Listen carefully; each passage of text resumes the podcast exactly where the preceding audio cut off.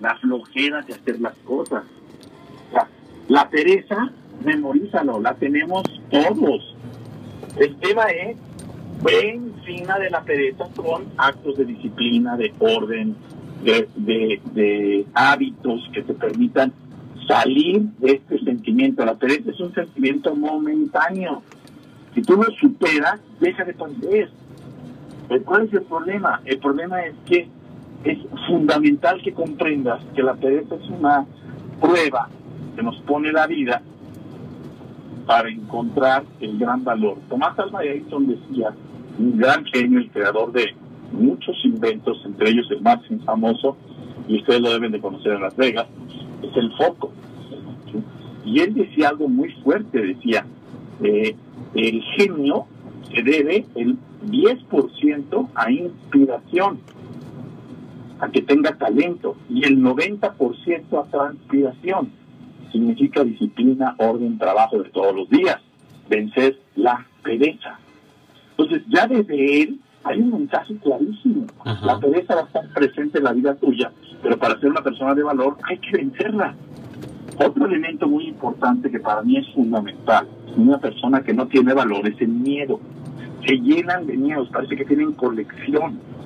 Y entonces el miedo eh, genera que pierdan la pasión y la gratitud. Y estos son elementos de gran valor que un, ser humano con miedo pierde. el miedo no es el enemigo, el miedo es el maestro. Porque es cruzando el miedo que llegas a la pasión por lo que haces. Una persona, ¿cómo vence el miedo? Con pasión. Una persona, ¿cómo vence el miedo? Para vencer el miedo y ser una persona de valor y tener riqueza y tener abundancia. Oye, doctor. con gratitud. E incluso cuando nos vemos, y estoy hablando ya de situaciones muy extremas, o incluso, eh, eh, pues no tan extremas, sino cuando vemos que, que, el miedo llega o que nuestra vida está en riesgo o algo inesperado llega, reaccionamos de una manera inesperada, rápida y perfecta. Este, claro. ¿Por qué el cerebro no nos reacciona así todo el tiempo? ¿Por qué nada más cuando estamos como, como hasta la orilla ya a punto de caernos, no? Sentimos, ya empezamos a letear queriendo volar. ¿Qué, qué, pasa? Fíjate, ese, ese, ese momento es de sobrevivencia. Tú reaccionas ahí porque te estás a punto de morir. Pero esa manera de reaccionar es una manera de, lo voy a decir y me duele decirlo, de personas pobres. ¿Por qué de personas pobres? Porque es el último recurso. Y ese recurso de reaccionar en último momento es un recurso muy caro, porque ya te agarra cuando está en un estado ya perfectamente de abandono. Exacto. Y termina con un costo de pago altísimo. Al límite ya. Mira, sí, al límite. Y, y, y, claro que sales del hoyo, pero a un costo carísimo. Carísimo. Y entonces la gente dice, y a veces el, el, esfuerzo ya no es suficiente. Estás salvando una relación y cuando ya estás dispuesto a hacer el gran esfuerzo, ya no es tiempo de hacerlo. Estás a punto de salvar un negocio porque está a punto de quebrar y cuando estás dispuesto a invertir en meterle en una máquina o en traer a un ingeniero, a un director, ya el negocio ya quebró. Entonces, ¿por qué no lo tomaste antes? Porque te faltó el valor de tomar la decisión de vencer estos miedos. Esto es algo que cuesta trabajo porque normalmente tenemos que aprender a ver lo que no se ve, pollo. El miedo es visual. Entonces, en el momento en que cierras los ojos, respiras profundo, tocas tu interior y empiezas a desde ahí dar una respuesta, el miedo desaparece. Y entonces empiezas a crear un futuro sin desánimo. Hay gente que ya perdió la resistencia y ese es otro tema del valor. El que tú te, te mantengas apasionado con lo que haces, te da una palabra que para mí es fundamental y se llama resistencia. Y esta resistencia es la que te permite seguir eh, en, el, en el esfuerzo de cada día y te lleva a destinos increíbles, increíbles. Después tú mismo te sorprendes de, no manches, esto parece milagro, esto cómo sucedió. Y se dio resultado de que con pasión venciste tus miedos. Entonces, este, este diálogo que tenemos de desesperanza, de desánimo, no es depresión, no es tristeza, es un diálogo de una persona no valiosa porque no se ha cultivado.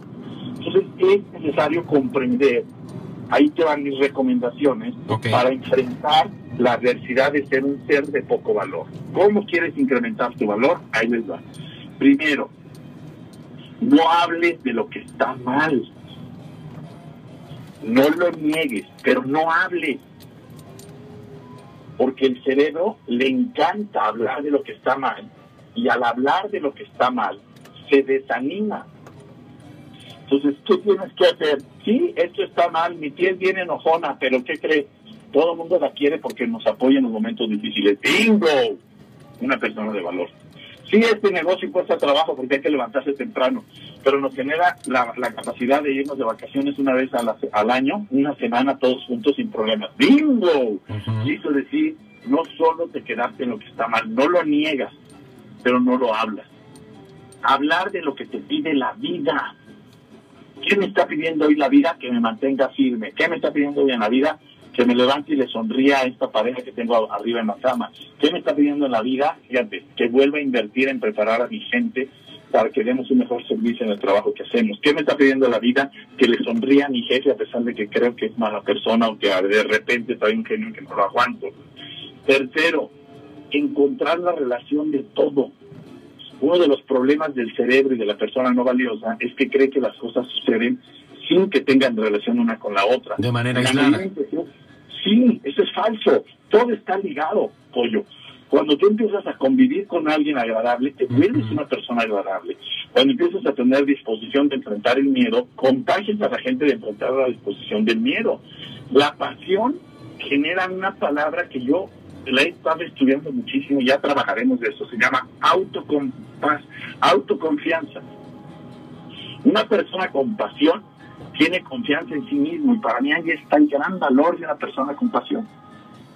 En muchas ocasiones los retos nos rebasan, pero es esta pasión la que nos da una autoconfianza que nos hace ir tras eso. El quinto, emociones negativas, dañinas, o en, en el, en el aspecto científico se llaman emociones aflictivas.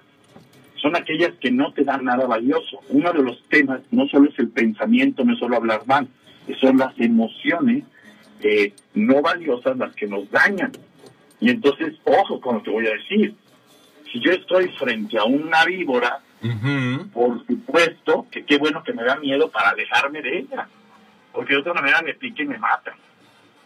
Pero si no estoy frente a una víbora, estoy frente a mi suegra y creo que es una víbora y la trato como si fuera, ahí empiezan los problemas. Exacto. La realidad nos, eh, entonces nos traiciona y transforma lo que realmente está pasando. Entonces, Ok. las emociones aflictivas son todas esas emociones que distorsionan la realidad, como el miedo, como el odio, como el coraje, como la envidia, como todas esas emociones, como la depresión, como la tristeza, el desánimo. Esto, todo mundo lo sentimos. No es un asunto de tomarme una pastilla, es un asunto de empezar a aceptarlo y a mejorarlo. ¿Cómo se mejora? Habla bien de las cosas, no solo te quedes con el vaso medio vacío, también ve el vaso, no es Medio. no bien el vaso completo Exacto. y ve que gracias a Dios tienes vaso y que gracias a Dios tienes agua y entonces dices, ok, me falta medio vaso, pero me tomo el agua que sí hay Exacto. y agradezco el agua. Entonces son una serie de tonterías si tú quieres, pero que al final nos dan por resultado algo que vale la que vale mucho la pena. Y cierro con este punto. De todos los errores del ser humano, el más grave es uno pollo. Se llama la soberbia. Ese para mí es el error que hace que una persona se vuelva pobre. Ok.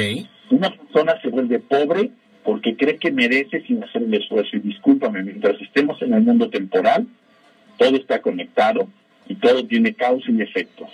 Wow, me encanta, doctora. No, no, no. Hay que profundizar más respecto a ese tema de la, sober- de la soberbia y después me gustaría mucho que nos dieras algunas herramientas más adelante en alguna otra de tus intervenciones, herramientas para mantener viva la pasión y para realimentar o redireccionar o volver a encender esa pasión que nos mueve no solamente en lo profesional, sino en todas las áreas de nuestra vida, porque es de suma importancia para poder este pues eh, actuar y estar estar estar vivos, sentirnos vivos, doctor. ¿Cuáles son tus redes sociales para poder estar en Claro contacto sí, contigo, mi doc?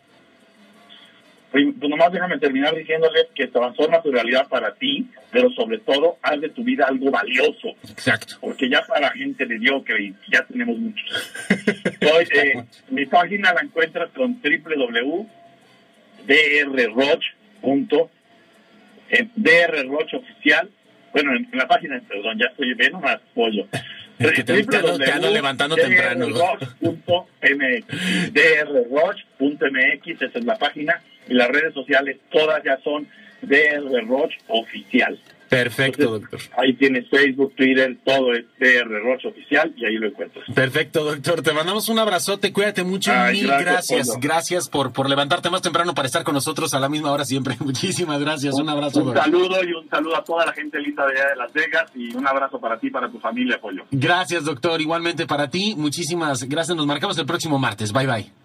Claro que sí, bye. Ahí está el doctor Roch. Así lo seguimos en sus redes sociales de R Roch Oficial para poder estar en...